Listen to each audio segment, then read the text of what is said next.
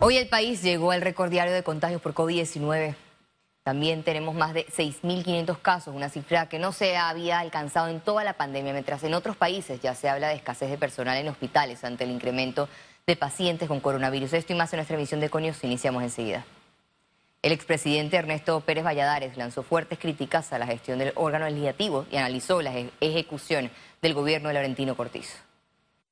El exmandatario manifestó que en su administración los diputados eran mejores que los actuales, quienes están sumergidos en el clientelismo de la sociedad y no en el pensamiento de ideas. Desafortunadamente, esta se ha convertido en un punto de acusar para pedir, acusar para chantajear. Yo percibo, igual que mucha gente, que ahí hay mucha, eh, bueno, y que hay para mí, y esto sí, pero ¿y entonces qué me vas a dar? Indicó además que el informe del Contralor Gerardo Solís no llenó sus expectativas. No me gustó muchísimo, por ejemplo, el tema de, que dijo que el contrato de la Panama Port se había cumplido. Eso es falso. Eso es falso, porque el contrato original se cambió totalmente y lo que se cumplió no es lo que decía el contrato original. Por el escándalo de los ventiladores, a juicio del ex gobernante, el ministro de la Presidencia, José Gabriel Carrizo, pagó un precio al guardar silencio y no salir al paso de las críticas. Confirmó que le dio una recomendación en su residencia. Busca un acto público mañana, domingo, el lunes, en cualquier momento, preséntate y estoy seguro que un periodista de los que esté allí te va a preguntar sobre este tema. Y tú aprovecha y di lo siguiente.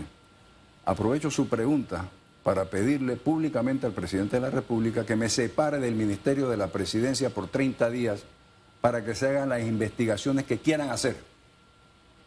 El caso muere. Bueno, no me hizo caso. Hizo una radiografía del Consejo de Gabinete. Para él, el ministro de Obras Públicas no está cumpliendo con su labor.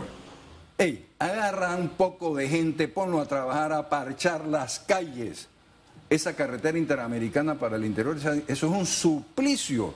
Vas a destrozar tu automóvil cada vez que vas a, salir al interior. Las calles de la ciudad de Panamá, por hablar de la ciudad de Panamá, pero el Beta San Miguelito es peor. En todos lados, estamos destrozando la infraestructura y nadie hace nada. El ministro dice que trabajo mata lengua. Eh, ¿Cuál? El ministro de Obras. No, ¿cuál trabajo? Pérez Valladares tiene esperanza y fe en los cambios que sufrirá la Administración de Justicia con la carrera judicial. Creo que es un inicio muy, muy positivo. Pienso que si bien es cierto 15 millones de dólares no pareciera ser la gran cifra, creo que es el primer paso. Con relación a las reformas constitucionales, instó al presidente Laurentino Cortizo a que reúna a un grupo de distinguidos juristas para presentar un proyecto de modificación a la Carta Magna.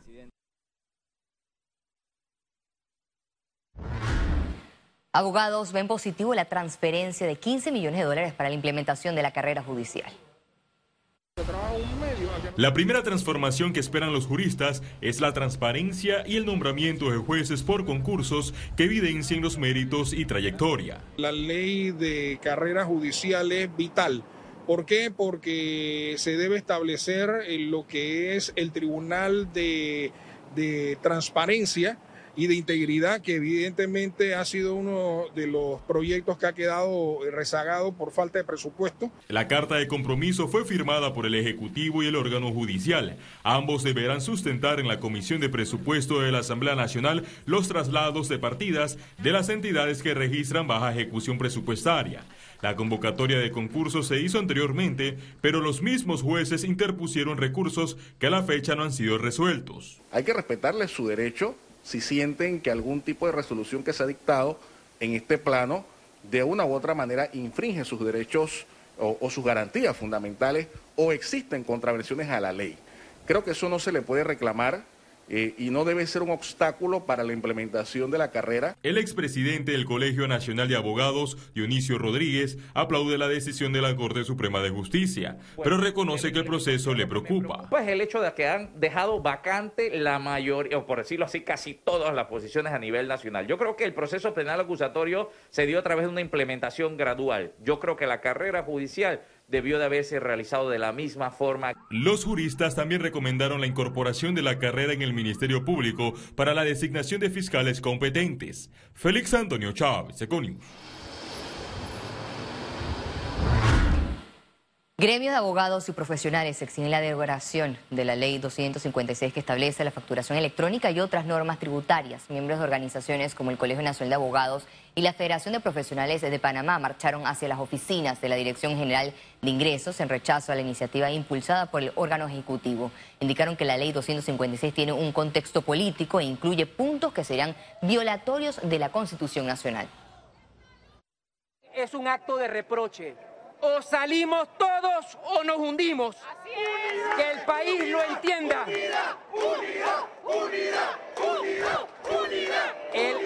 El, camino, el camino de salir a pedir la derogatoria no es de unos y los otros quedarse mirando. Todos a reclamar la libertad profesional. Y es un compromiso con cada profesional, con cada ciudadano de este país en el que alzamos la voz para dar la cara.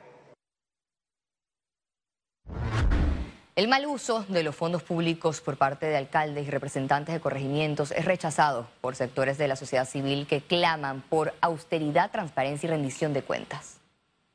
La ley 37 del 2009, artículos 72 y 83, faculta a los alcaldes y a representantes para actuar como lo han hecho. Tras el evidente espaldarazo del Contralor Gerardo Solís a la falta de fiscalización de los recursos de la descentralización, el expresidente del capítulo panameño de Transparencia Internacional, Carlos Barzallo, pidió más control para frenar el aumento de salarios y gastos de movilización por arriba de 5 mil dólares de alcaldes y representantes. Eh, creemos que no hay un principio ahí de, buena fe y de prudencia y de sentido común. Eh, usted lo ha denominado salario, pero utilizan eufemismos para quebrarlo en distintos rubros. Eh, esos gastos de movilización son un absurdo y realmente los organismos de control y fiscalización no debían respaldarlo, sino simplemente buscar los mecanismos para que eso no se dé. El caso más reciente salpicó al alcalde Arraigán Rollins Rodríguez, quien recibirá pagos mensuales por 10.400 dólares, un salario por arriba del presidente de la República y los magistrados de la Corte Suprema de Justicia. Es una vergüenza que a estas alturas de nuestra democracia aún tengamos funcionarios que decidan sobre sus propios ingresos y no hay un balance en la distribución del gasto. Para evitar esto habría que modificar la ley de descentralización. El problema es que quien la modifica son los diputados y hoy existe una alianza entre autoridades locales y diputados para apoderarse de los fondos públicos. El Contralor, quien es el que debería estar frenando el abuso en el gasto, ya que esta es su función principal, simplemente ha un rol de acompañamiento en el sobregasto público. Los representantes y los alcaldes son violentos, violentan nuestros derechos, nuestra paz, nuestra comunidad, nuestro desarrollo pero usemos nuestra fuerza. Esto es un llamado importante a todos los ciudadanos. Usemos nuestra fuerza para unirnos y combatir a los malos alcaldes y a los malos representantes en la consulta ciudadana. Ante este escenario de irregularidades, el procurador de la Administración Rigoberto González inició las pesquisas sobre el manejo de fondos públicos asignados a los gobiernos locales de alcaldes y representantes. Félix Antonio Chávez, Econius. El 15% de los funcionarios no se ha vacunado o no ha recibido la dosis completa del esquema de vacunación contra el coronavirus. Así lo dio a conocer el ministro de Salud. Nosotros estamos haciendo todo lo que corresponde para cumplir con la ley. Eh, inclusive el Ministerio de Salud está llevando equipos de enfermeras a los diferentes ministerios. El Ministerio de Salud junto con la AIG, por instrucción del señor presidente, se sacó la lista de todos los funcionarios que no se han vacunado y se le mandó a cada ministro, de tal manera que cada ministro sepa o cada director de institución, eh, su personal que no se ha vacunado. Nosotros estamos organizando la jornada de vacunación y a cada ministro o director de institución le tocará entonces coordinar con sus trabajadores, sus funcionarios, para poder cumplir con la ley y que nosotros seamos el ejemplo.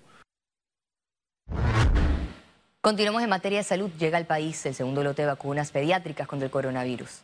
Son 60.000 dosis de la vacuna Pfizer y que servirán para reforzar la estrategia de vacunación a los niños de 5 hasta los 11 años en los principales centros hospitalarios del país. A partir de este jueves, las jornadas se extenderán a los centros de salud, centros comerciales y algunas escuelas de los circuitos 87 y 88 en la ciudad capital. Más de 3.700 niños de entre 5 a 11 años han sido vacunados en el Parque Recreativo Omar. En la última jornada, más de mil niños recibieron la primera dosis de la vacuna pediátrica para COVID-19 en los dos puntos habilitados dentro del parque. La prioridad son los menores con enfermedades crónicas y discapacidad. Sin embargo, el espacio está abierto para vacunar al resto de la población infantil. Panamá llegó al récord diario de contagios por COVID-19 este miércoles. Se reportaron 6.513 casos y es la cifra más alta desde que inició la pandemia. 6.513 nuevos casos, se reportan 7 fallecidos, 23.611 pruebas nuevas, índice de positividad de 27.6%, total de vacunas aplicadas 6.558.918 dosis. Panamá exporta. Esta semana en Panamá Exporta tenemos que el Istmo registró un récord en sus exportaciones en 2021. Las exportaciones totales de Panamá entre enero y noviembre de 2021 totalizaron 3.148.4 millones de dólares, un incremento de 102.8% respecto a los 1.595.7 millones de dólares exportados en 2020. El cobre representa el 78.4% de estas exportaciones. Es la mejor cifra que hemos tenido en exportaciones también desde el año 2015. ¿Eso qué significa? Que nosotros también estamos diversificando un poco más la exportación de bienes. Una de las nuevas noticias es el aumento de productos con valor agregado y elaborados en Panamá, los cuales se han posicionado. Los principales rubros exportados en ese periodo fueron los minerales de cobre y concentrados por 2.467.5 millones, el banano por 136.2 millones, desechos de acero, cobre y aluminio por 63.8 millones, pescado y filete de pescado por 48.9 millones de dólares, madera 40.7 millones, camarón por 26.3 millones y café por 25.1 millones de dólares. Aseguran que las perspectivas de crecimiento de esta actividad en 2022 son positivas. Una de las cosas que Panamá está haciendo y que está teniendo una gran ventaja es en el tema logístico. Ya sabemos muy bien lo que está sucediendo a nivel mundial con el tema logístico los contenedores, que por supuesto no hay disponibilidad, los barcos que se retrasan para poder llevar la mercadería a ciertos destinos, los costos de los fletes que se han aumentado de manera importante.